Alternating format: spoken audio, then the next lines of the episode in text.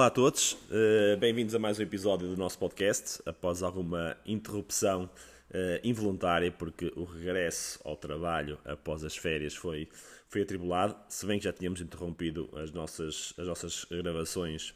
um pouquinho antes. Contudo, agora, uh, e agora que estamos em setembro, que estamos a comemorar 20 anos de existência do, do nosso Centro de Inovação Desportiva, vamos retomar e por, por prometo eu ser mais assíduo e recuperar as sessões que ficaram em atraso para voltarmos a, a ter a dinâmica que tínhamos uh, até esta interrupção. Assim, e neste episódio, para para fazer uma retrospectiva uh, relativamente rápida ao que foram estes 20 anos, a tudo o que foi esta evolução e transformação que aconteceu não só no nosso trabalho, mas no mundo do ciclismo, do treino, do triatlo, da corrida, que são as áreas que nós uh, acompanhamos de perto, na qual fomos evoluindo.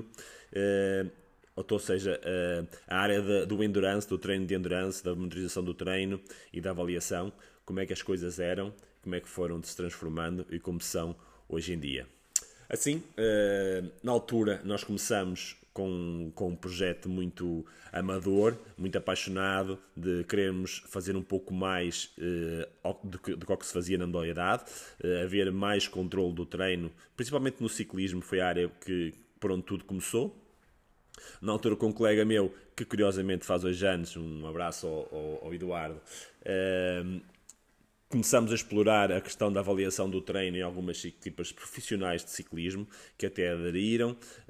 e começaram a trabalhar connosco. Uh, curiosamente, uh, houve desde logo uma boa adesão ao nosso conceito de treino individual dos atletas e, de preparação, não só atletas profissionais, mas também alguns amadores que nos foram já eh, procurando. Eh, as condições de avaliação não eram as ideais. Na altura começamos com avaliações no terreno, as avaliações eram feitas eh, com as condições atmosféricas que houvessem. Chegamos a fazer avaliações com temperaturas de 0 graus e até negativas, não só na Zona Norte, mas também no Algarve eh, e no, no Alentejo e na Zona Centro. É claro que as temperaturas negativas eram sempre mais cá para cima, ou até mesmo no Alentejo, lá para baixo, uh, para o Algarve nem tanto.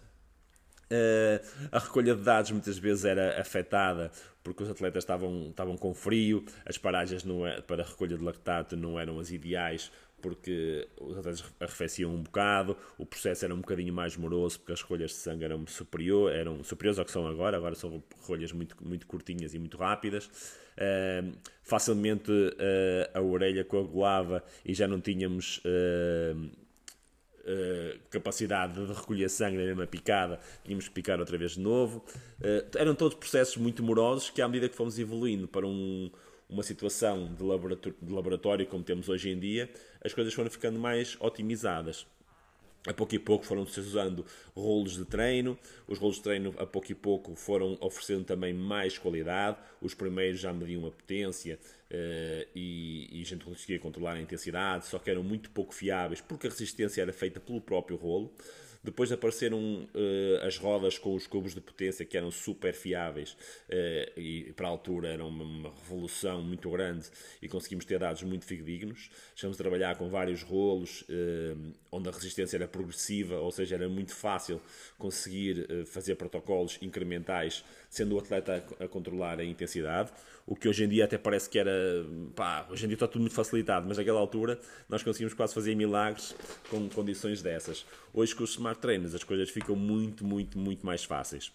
Contudo, já estamos numa fase muito mais à frente que os Smart Trainers, já estamos nas Smart Bikes, então usamos bikes muito evoluídas, muito precisas, com uma recolha de dados imensa, não só da qualidade da pedalada, da eficiência da mesma, a distribuição de forças, uh, como é que o pedal, como é que, se comporta a perna direita e a perna esquerda, uma em função da outra, em tempo real, uh, tudo dados que nos permitem uma análise mais precisa e minuciosa do próprio atleta. Por outro lado, a prescrição do treino na altura começou com documentos uh, em Word, uh, as coisas foram evoluindo para Excel muito elaborados. Uh, antes ainda de ser lançado o Training Peaks, nós já tínhamos uma versão onde conseguíamos quantificar as cargas de treino, já conseguimos verificar qual é que era o TSS de, de uma semana de treino, em função das horas em cada um dos níveis. Eram fecheiros Excel muito, muito pesados, muito trabalhados, que, que, ainda hoje guardo como relíquia, porque foram, foram, foram processos de aprendizagem e de, e de programação de largas horas, que a pouco e pouco foram culminando com aplicações muito simples, eh, como é o Training Peaks, onde a gente consegue monitorizar vários atletas, conseguimos programar treino para vários atletas de uma forma muito intuitiva, muito rápida e com grande qualidade.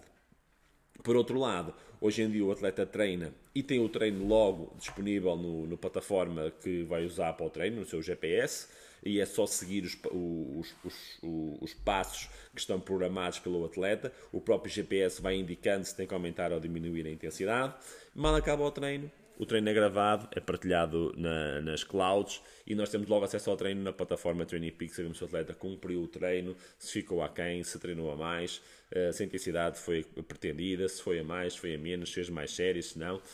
etc quando a gente começou, as coisas eram muito, mas muito diferentes. Ainda foi antes do tempo do, do Excel, digamos assim. Muitos atletas não tinham acesso a uma ferramenta tão complexa uh, na altura como seria o Excel. Então eram tabelas uh, que os atletas utilizavam para registar o, todos os dados diários, de, não só do treino, mas também a frequência cardíaca de repouso, as horas de sono, depois os dados que a gente necessitava então do, dos próprios treinos deles, que eram compilados numa folha mensal e que nos era enviada no final do mês e a gente recebia cerca de uma semana, uma semana e meia, duas, após acabar o mês. Ou seja, nós tínhamos um feedback de um treino com um hiato, às vezes, de seis semanas. Todas as decisões que nós quiséssemos tomar em relação ao treino, muitas vezes eram tomadas muito tardiamente. Se por um lado era um processo muito desafiante, eh, isso levou-nos a, a também ter uma outra noção de, de perspectiva, de planeamento e de antecipação a pouco e pouco de, de, com mais qualidade, antecipar com mais qualidade e com mais certeza do que é que poderia acontecer com cada atleta. Eh, é claro que hoje em dia, ehm, mesmo com vários alunos que nos aparecem aqui de, de diferentes faculdades para fazer estágios, para fazer formações, workshops, que às vezes ficam um, um, um bocado perplexos com as, com as tomadas de decisão que, que a gente toma, que eu tomo, de, em termos de avaliações, em termos de treinos, porque ehm, acabamos por ler bastante da informação que o atleta nos dá nas entrelinhas das nossas conversas, nas mensagens e nos e-mails, em toda, em toda a informação que a gente vai recolhendo. Isto porque, lá está, tivemos que desenvolver ferramentas na altura que hoje em dia são super intuitivas e não colocam o treinador num, numa situação de stress tão grande de saber se, se, daqui a duas, três semanas vamos estar a trabalhar bem, porque só vamos ter esse feedback passado uh, várias semanas depois, não é? Uh, e tudo isso acabou por, por nos, nos, transformar uh, numa, como é que é dizer, numa, numa, quase numa enciclopédia, numa, num compêndio capaz no, de desenvolver um algoritmo interno para antecipar tudo o que vai acontecer. É claro que as coisas não são todas lineares, com muitos atletas acabamos por não ter aquela perspicácia porque as coisas são muito diferentes atleta para atleta, têm passados esportivos diferentes. Contudo, hoje em dia também trabalhamos com muito mais atletas e as ferramentas dão-nos logo feedback na hora. Por isso, essa antecipação hoje em dia está, uh, está, está muito mais ultrapassada, está, está mais que. Se bem que é, é, é sempre importante ter esse feedback porque nos permite trabalhar com mais qualidade, mas hoje em dia todo o processo está muito, muito facilitado. A pouco e pouco fomos evoluindo então em fecheiros de planeamento que foram evoluídos para Excel, estão mais, mais evoluídos. E também depois já foram começando a ter a, termos eh, acesso os atletas principalmente a, a, a, GPS que já passavam os dados para o computador, imaginem, por infravermelhos. Hoje em dia nem se precisa de fazer quase nada no relógio, automaticamente o treino já está na cloud. Ou se a gente não quiser partilhar o treino na cloud, temos que parar o, e desligar logo o, o, o relógio da, da, do Wi-Fi ou do, ou do telemóvel, desemparelhá-lo, senão aquilo vai logo automaticamente. Na altura tínhamos de estar a apontar o GPS pelo infravermelhos ou então até pelo som, ainda numa fase mais primária do que essa, uh, para o computador. O que, é que acontecia? Sempre que a gente fazia avaliações, o atleta trazia ou os, os, os, os treinos todos, uh, ou então enviava-nos por e-mail já na altura, ou então trazia o próprio relógio e nós tínhamos uma conta polar com os atletas todos e compilávamos todos os dados do atleta naquele, naquela altura e tentávamos então fazer uma retrospectiva de tudo o que foi feito. Por outro lado, na questão das avaliações, os próprios ficheiros de avaliações que nós utilizámos para registar os dados também evoluíram bastante. Os nossos protocolos foram se moldando ao longo dos tempos. A pouco e pouco fomos verificando certas melhorias que foram se tornando cada vez mais pertinentes. Hoje em dia temos protocolos eh, que são muito assertivos para cada uma das modalidades. Eh, não nos podemos dar ao luxo de fazer um protocolo que não nos dê uma curva de lactato e nos dê uma reta. Eh, sempre que por algum, algum lapso que, como seja, por exemplo, a gente não conhecer bem o atleta, o atleta dando-nos uma formação errada do momento de forma que está, e a gente possa não ter um protocolo de avaliação que, que, seja tão fiável e que os dados sejam tão fidedignos como a gente pretende, nós procuramos sempre repetir essa avaliação para recolhermos dados então fidedignos, para conseguirmos alcançar uma curva lactato e não termos um teste por si só, porque o limiar anaeróbio pressupõe uma, um aumento exponencial de, da curva de lactato e quando isso não acontece, alguma coisa está mal o protocolo foi mal concebido para o atleta, o atleta tanto está, cansa, está cansado, o atleta está com, com menor capacidade em função ao protocolo que estava, estava pré-definido, uh, ou pelo contrário, o atleta pode ter uma performance muito maior ao protocolo que nós tínhamos definido. Por isso, essas coisas nós não nos podemos hoje em dia dar ao luxo, até porque são 20 anos de experiência, são 20 anos de responsabilidade. Quem nos conhece e quem nos, nos acompanha quem nos visita regularmente, e temos vários atletas, eh, e eu digo isto com grande satisfação, temos vários, mas vários atletas que treinam connosco eh, praticamente ininterruptamente há mais de 10 anos. O primeiro atleta que treinou connosco